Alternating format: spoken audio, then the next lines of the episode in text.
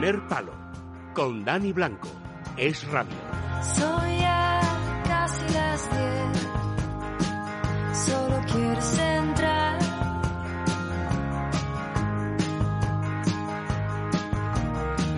Tu olor me sienta tan bien. Me quieres despertar. César Pérez de Tudela, ¿qué tal? Muy buenas noches. Buenas noches. Bueno. Buenas noches, Dani. Buenas... La verdad es que esto del abecedario es muy interesante y, y vamos a seguir, por supuesto, hablando de, de todas las cosas. Fíjate si hay cosas de la A a la Z Sí, sí. en el mundo del alpinismo para, Claro, para, claro, para hablar. ¿eh? Claro, claro, ¿no? Y hay grandes personajes, personajes que, que interesan mucho. Algunos, desgraciadamente, vivieron en las montañas y, y hay mucho que contar de ellos. Otros están vivos todavía.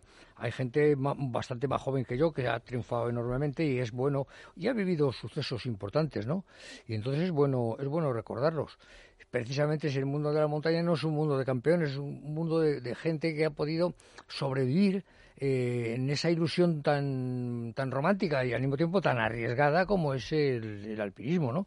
Eh, hay que ver cómo está. Yo lo estaba recordando a, a- a una polaca extra- extraordinaria, la primera ochomilista que murió en el Cachanjunga se- subiendo solo, sí. y, y- y entonces cuenta como 40 de sus de- recuerda 40 compañeros muertos en, en aquellos tiempos, ¿no? Sí, que además eh, fue elevada eh, a la mujer más, más conocida del mundo del mundo de, las montañas en la misma época y en la misma época que, que- el Papa que el Papa montañero, ¿eh? que eh, era- realmente hace 25 años todo esto, sí. Bueno, por seguir el orden, seguimos con la letra B. Sí, eh, sí, sí. Y hoy, de que dentro de la letra B, antes de poner la, fa- la fantástica careta de entrada que tiene esta, Sí, sí. esta Pues sección, el otro día ya habíamos hablado de, de Pierre Beguin, Beguin, que era un personaje. Habíamos hablado de, de, de, de Berhaus, que también otro, otro de los grandes, ¿no? Del español Bernaldo de Quirós. Es verdad. De aquellos tiempos gloriosos de, de, de, Peñalara y de, y de la aso- asociación esta eh, de... de eh, bueno, de, la Escuela de Criminología y sobre todo, sobre todo de la Institución Libre de Enseñanza, porque claro, Bernaldo de Quirós era un seguidor de, de este de este gran de este gran personaje de, de la institución libre de enseñanza. Hablamos que le gustó mucho al a nuestro amigo Juanma Sí. de, de, de San Bernardo de San Bernardo de Menton eh, que fue nombrado eh, Pío Pío XI que fue el papa alpinista pues eh, eh, le, le destacó sobre los demás porque era un tema tan bonito de acu- acudir en ayuda de los peregrinos, de los que pasaban en las montañas un poco por, por necesidad. Bueno, pues hoy podríamos continuar, por ejemplo, hay un personaje que yo tengo mucha admiración que es eh, Gerardo Blázquez. Ah, pues. Gerardo Blázquez, sí. Más joven, más joven que yo, es curioso, ¿no? Pero recuerdo cómo coincidimos en un vivac, un vivac acurrucados en la montaña debajo del Dru. Eh, él iba además en solitario para hacer la Norte del Dru, una de las escaladas más famosas de, de los Alpes y por tanto de- del mundo, ¿no? Sí, pues este, este Vidaurreta eh, había subido también al, Man- al Manaslu con, eh, acompañado de un, de un joven estudioso catedrático de temas geográficos de la Universidad de, de la Universidad de Madrid, eh, Jerónimo López. Sí.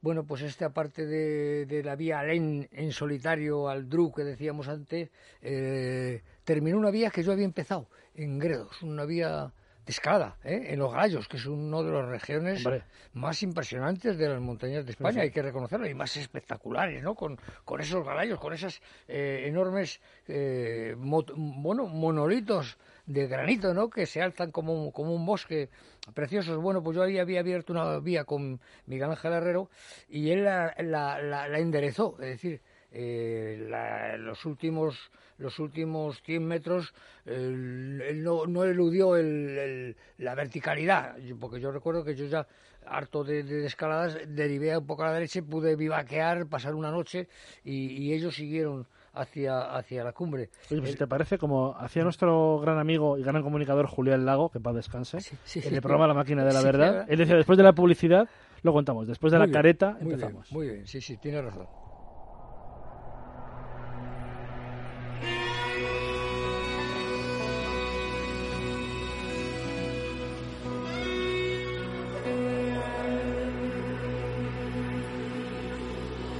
A2. César Pérez de Tubela. Nos mandan muchos correos electrónicos. Esto, esto es completamente serio, eh, César, sobre la majestuosi majestuosidad que tiene esta careta de entrada en el programa. Es que es muy bonita, es, muy, bonita, ¿no? Porque eh, te, te, dices, ahora, que, ahora, ahora qué Claro. es lo que viene, ¿no? Te deja un- una interrogante. Es como las Sí. series estas de televisión que decías, joder. Bueno, sí. pues efectivamente, con la letra B decías que... sí, estábamos hablando de Blázquez, Gerardo Blázquez, un joven alpinista, ya no tan joven, efectivamente, los años han ido pasando, cuando yo le conocí, sí, bueno, pues este hombre había hecho eh, la Norte del Cervino, con Gil, un catalán que escalaba muy bien, y habían hecho una variante donde lo habían pasado muy mal. Eh, este mismo Blázquez eh, confesó que nunca había estado tan tan cerca de, dijo de palmarla, que era más, más vulgar, pero vamos, de, de morir, ¿no? Eh, y a mí me impresionó un tema que, que hizo, que en Montserrat está lleno de esos gigantescos monolitos de conglomerado y algunos no solo son verticales, sino que, que tienen algún sostre, algún techo eh, que hace que todavía... Bueno, pues yo recuerdo que en el Frara, en el Frara, eh, en la región de paredes de, de Montserrat, eh, que son caras nortes, pues eh, yo pasé colgado de un pequeño remache de plomo mis 29 cumpleaños. No me Eh, digas. Ahí cumplí al, amanecer tiritando de haber estado. y además, eh, colgado con miedo porque dices, si me muevo mucho, esto se puede salir. Todo fue porque mi compañero Usano, un estupendo montañero, pero llegó muy cansado a, la reunión, yo iba adelante, y entonces ya cuando llegó ya se había hecho de noche y ya no sabíamos seguir. Bueno, pues este Blázquez hizo en solitario, sabía. Hay que Ah, en solitario, eh, claro, porque yo si, si me falla un, un agarre o me falla un seguro en lo que estoy, si me quedo poder colgar en otro, pero siempre que haya alguien sujetando la cuerda. Es decir, pero claro, si vas en- absolutamente en solitario, Claro. cualquier peligro puede... Este hombre escaló mucho en solitario, eh, sitios, sitios difíciles, hizo las Astesusati en el macizo de Chiveta, uno de los grandes macizos dolomíticos, y queramos o no, las dolomitas siguen siendo han sido y siguen siendo un poco el gran el gran escenario de, de- de la escalada en roca con esos enormes Es que precipicios. es, es que es impresionante algunas zonas Eh, claro, de, claro, de fíjate las tres cimas de Lavaredo, eh, mismamente la Torre Venecia, la Torre de Trieste, con esos nombres además tan pomposos que, que saben dar.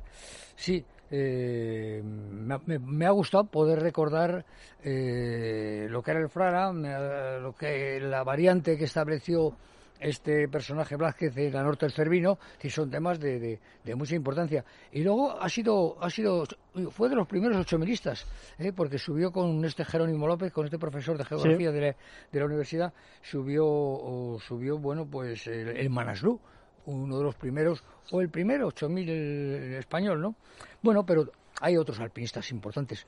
Eh, este ya, desgraciadamente, falleció no de accidente, sino falleció de muerte, de muerte por enfermedad posiblemente, pero ha sido uno de los personajes más, más notorios, más admirables, Boigas, Boigas Martorell.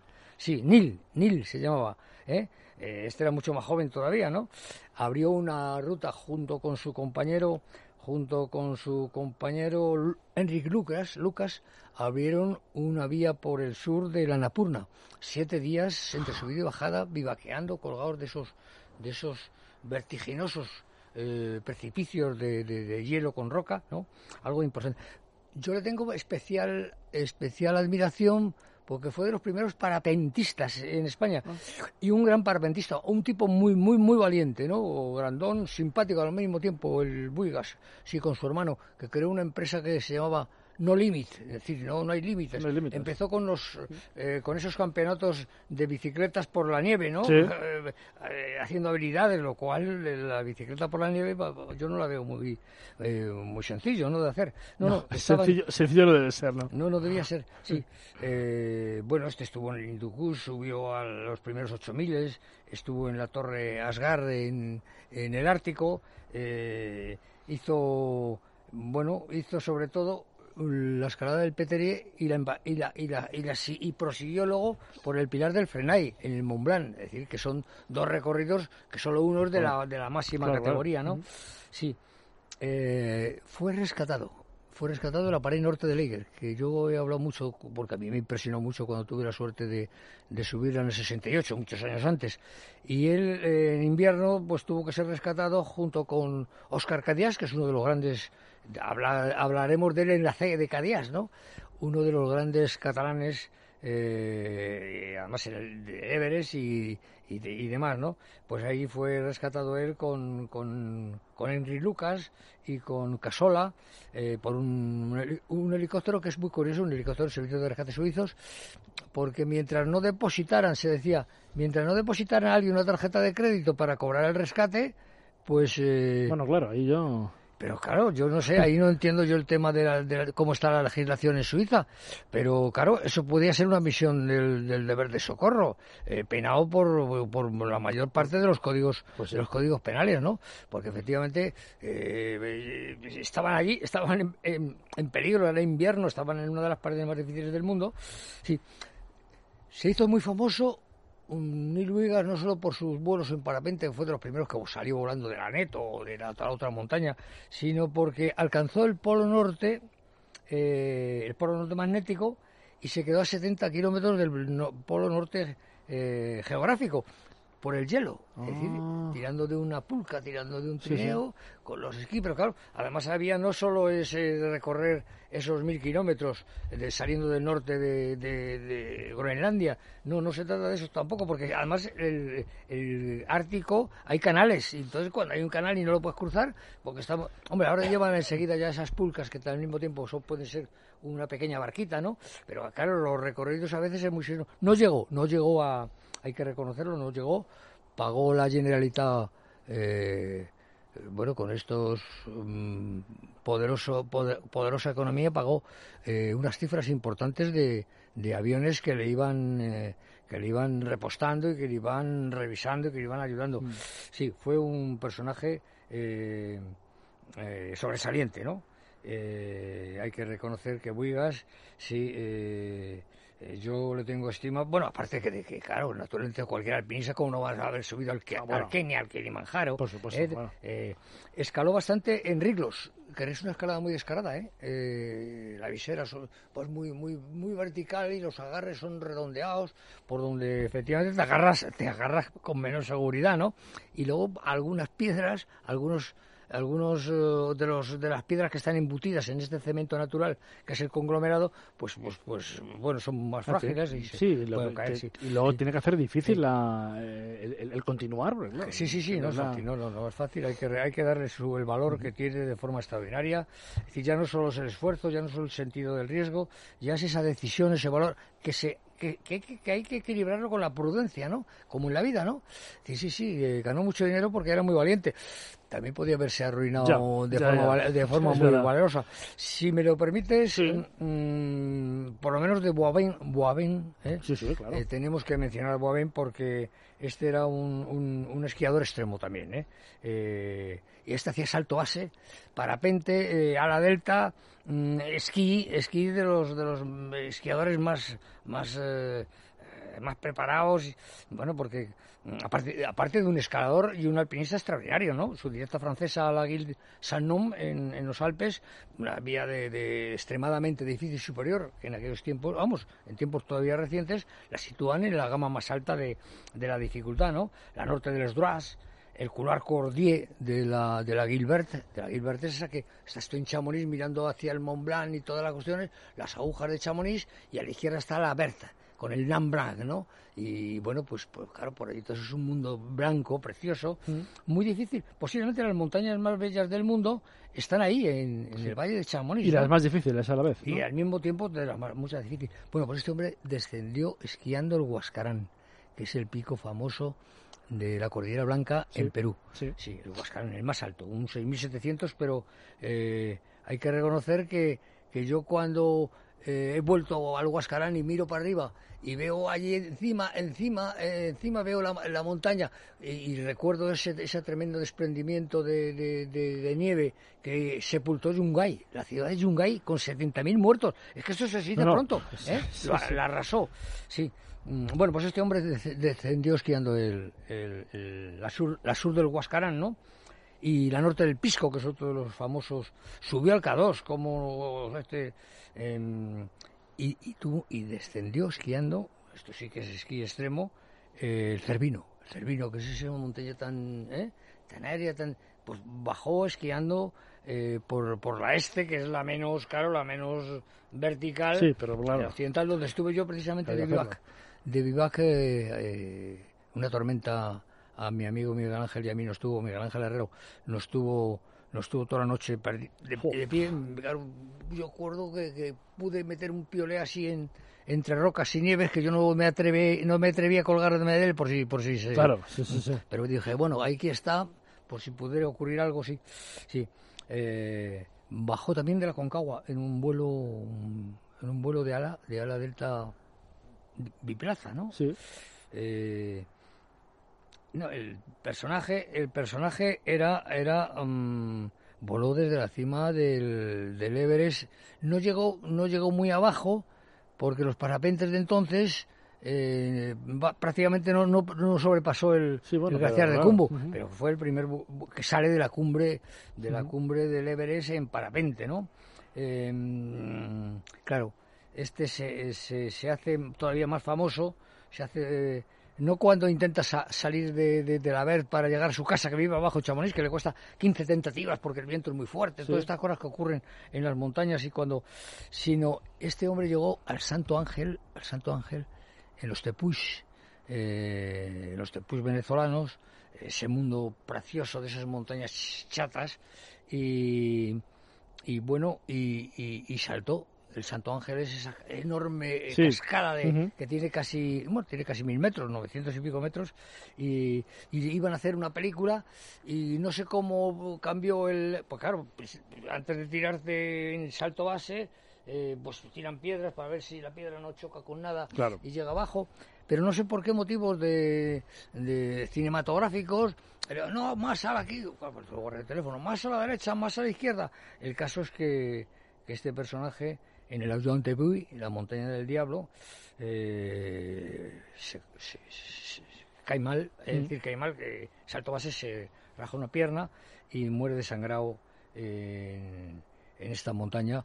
Un, pues, un personaje digno de admiración. Y yo, si me permites, para terminar esta sesión, Totalmente. ha- hablamos de, de ese otro mito del mundo del alpinismo con el que yo tuve mucha relación, no buena al final, que es Walter Bonatti. Walter Bonatti es un italiano mm, del norte de Italia, un personaje que, que nació en 1930, que no fue al, al K2 con la expedición de Ardito Díaz- Desio, el gran, el gran, más que himalayista, el gran geólogo de, de- del Himalaya. Y Bonatti su, su categoría la tenía muy muy acreditada como escalador, ¿no? Sí. Superviviente, además, superviviente de sucesos gravísimos, ¿no?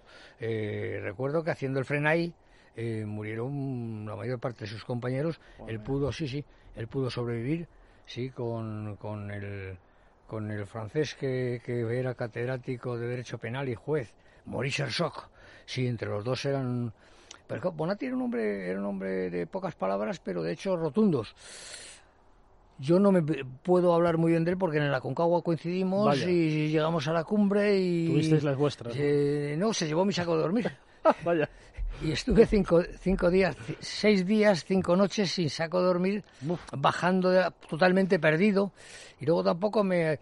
Yo no sé, no sé, estas cosas en montaña ocurren, en la vida ocurren, ¿no? Yo no quiero, no quiero... Pero claro, no, no. Él, él con que me hubiera cogido así me hubiera dicho, por ahí no, por aquí. Pero me dejó que me fuera yo por los sitios donde, donde realmente, si estoy aquí vivo, es de, de puro... Bueno, de puro milagro, pura decisión de lo alto, es la verdad, ¿no? Es la verdad. sí. No, no, pero Bonatti hay que reconocer que hay sus escaladas eh, en, bueno, en los Alpes son impresionantes, ¿no? El, el gran capuchino de Tacul, eh, eh, la Casín, la vía Casín, de cual personaje que ya hablaremos en la C, Sí. el Casín al, al Pico Badil, una de las grandes paredes nortes de, del mundo, ¿no? Eh, la Guille Noir de, de, de, de Petré, eh, con Olloni, Olloni, su compañero, que muere en el Frenay, precisamente donde decíamos, donde decíamos antes. No, este es un hombre que para entrenarse en sus grandes escaladas se iba en solitario a la pared norte del, de, del Lavaredo, de la cima grande, ¿eh? y para acostumbrar a tener la mano en, en el hielo, vamos, se la metían la mano en los, en- no en los neveros, las metían, de- para entrenarse los metían en el frigider de, de- de su casa de- con el hielo, ¿no? Para, claro, porque la mano es muy sensible y fundamentalmente para, para la escalada. No, el caso de, de, de Cassin, perdón, de Bonatti, Sí. que se hace, se hace al final, se hace famoso porque, porque eh, subiendo al K2 con la Cederi Compagnoni, él es el que tiene que llevar el oxígeno y entonces está la polémica que él durante 50 años mantuvo la polémica con, con Ardito Desio diciendo que le había permitido que dejarle a él porque era, él era un hombre clave, ¿no? Y su fama fundamental es cuando abre el espolón de la soledad en el Dru durante siete días en la que efectivamente todos los dispositivos de, de- de teleobjetivos, eh, portadas en el París Más, portadas en la revista Época, tiene, ¿no? Eh, su, su personaje como gran mito del alpinismo es indudable. Incluso ahora se dice que si era más, más grande como alpinista que el mismo Messner, posiblemente, ¿no? Es el último gran representante del alpinismo, de- del, la- del alpinismo clásico, ¿no? La verdad es que es interesante. Hasta cuatro eh, personajes nos, ha traído, nos has traído hoy con la, con la B. La semana que viene seguimos con la B porque habrá gente que todavía. O, o- o pasaremos a la C ya. o- No, todavía porque Ah, podemos bien. hablar de Bonington, podemos Ah, hablar de, Burke, que desapareció, Sí, sí. de, de Brown, el de la famosa fisura Brown, que yo, yo estaba debajo de la fisura Brown después de, de- de una escalada muy larga. Ah, pues muy y no me atreví, no me atreví, porque Mm. este Brown, yo no sé cómo pudo pasar, dicen que encajó en un mundo, muro vertical, una fisura, por donde podías agarrar, encajó algunas rocas para poder agarrarse, algo impresionante, ¿no? Está el famoso Bull, Herman Bull. Ah, pues El que muere en el Chogolisa. Todavía que- Claro, el que llega solitario sí, sí, A, la, a la cumbre del Nanga Parbat. Sí, yo creo. Y ha- hablaremos de estos grandes personajes y demás. O, oye, o si, o si lo prefieres, hablamos de otras cosas del. Bueno, además yo, esto me interesa a mí decirlo. Se ha publicado, se ha reeditado mi libro Cinco montañas solo. Oye, en esa, eso para otra sección tiene, pero en esta, que acabamos de terminar con la B, la semana que viene más B o eh, empezamos ya con la, con la C. Por hoy, eh, muchas gracias, César Pérez de Ha sido un gusto, Dani. Ha sido un gusto.